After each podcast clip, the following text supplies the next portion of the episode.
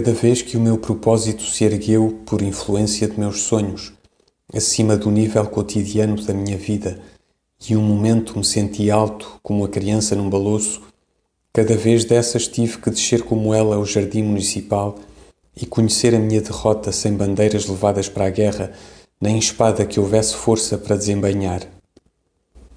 Suponho que a maioria daqueles com que cruzo no acaso das ruas traz consigo Noto-lhe no movimento silencioso dos beiços e na indecisão indistinta dos olhos ou no altear da voz com que rezam juntos, uma igual projeção para a guerra inútil do exército sem pendões.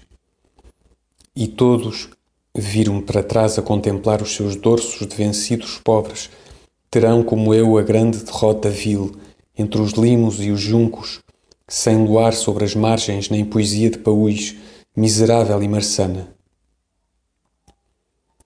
Todos têm como eu um coração exaltado e triste. Conheço-os bem. Uns são moços de lojas, outros são empregados de escritório, outros são comerciantes de pequenos comércios, outros são os vencedores dos cafés e das tascas, generosos sem o descobrirem no êxtase da palavra egotista, ou contentes no silêncio do egotismo avaro sem ter que guardar.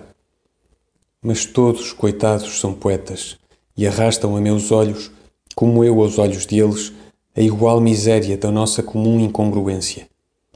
Têm todos, como eu, o futuro no passado.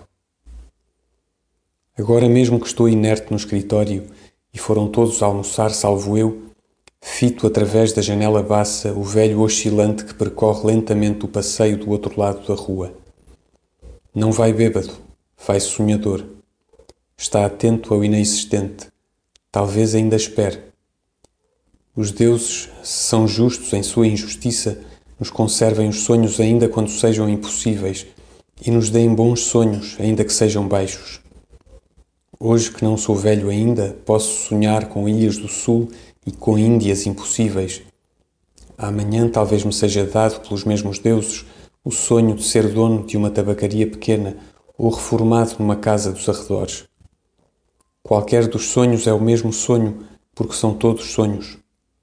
Mudem os deuses, os sonhos, mas não o dom de sonhar. No intervalo de pensar isto, o velho saiu-me da atenção. Já o não vejo. Abro a janela para o ver. Não o vejo definitivamente.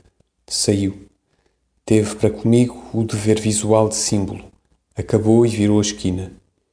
Se me disserem que virou a esquina absoluta e nunca esteve aqui, aceitarei com o mesmo gesto com que fecho a janela agora conseguir? Pobres semideuses marçanos que ganham impérios com a palavra e a intenção nobre e têm necessidade de dinheiro com o quarto e a comida. Parecem as tropas de um exército desertado, cujos chefes houvessem um sonho de glória, de que a estes perdidos entre os limos de paúis fica só a noção de grandeza, a consciência de ter sido o exército e o vácuo de nem ter sabido o que fazia o chefe que nunca viram. Assim cada um se sonha um momento o chefe do exército de cuja cauda fugiu. Assim cada um, entre a lama dos ribeiros, saúda a vitória que ninguém pôde ter e de que ficou como migalhas entre nódoas na toalha que se esqueceram de sacudir. Enchem os interstícios da ação cotidiana, como o pó os interstícios dos móveis quando não são limpos com cuidado. Na luz vulgar do dia comum, vêem-se a luzir como vermes cinzentos contra um mogno avermelhado ou entre o mogno e o oleado velho. Tiram-se com um prego pequeno, mas ninguém tem paciência para os tirar. Meus pobres companheiros que sonham alto, como os invejo e desprezo, comigo estão os outros, os mais pobres, os que não têm senão a si mesmos a quem contar os sonhos e fazer o que seriam versos se eles os escrevessem os pobres diabos sem mais literatura que a própria alma, sem mais lerem da outra, que morrem asfixiados pelo facto de existirem sem terem feito aquele desconhecido exame transcendente que habilita a viver. Uns são heróis e prostram cinco homens a uma esquina de ontem.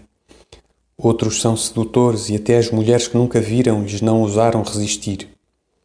Creem isto quando o dizem e talvez o digam para que o creiam. Outros para todos eles, os vencedores do mundo, quaisquer que sejam, são gente. E todos, como em guias no alguidar, se enrolam entre eles e se cruzam uns acima dos outros e nunca saem do alguidar. Às vezes falam deles os jornais. Os jornais falam de alguns mais do que algumas vezes, mas a fama nunca. Esses são os felizes porque lhes é dado o sonho mentido da estupidez. Mas aos que, como eu, têm sonhos sem ilusões,